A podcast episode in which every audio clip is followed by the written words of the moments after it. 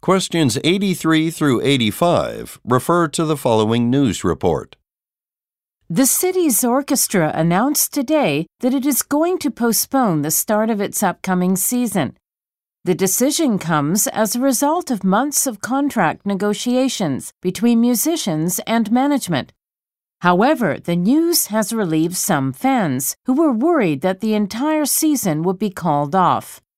The orchestra is scheduled to return to the stage in late fall. Its first show will be on November 11th, and it will perform weekly through next May. As the upcoming season is highly anticipated, those interested are urged to pre order show tickets.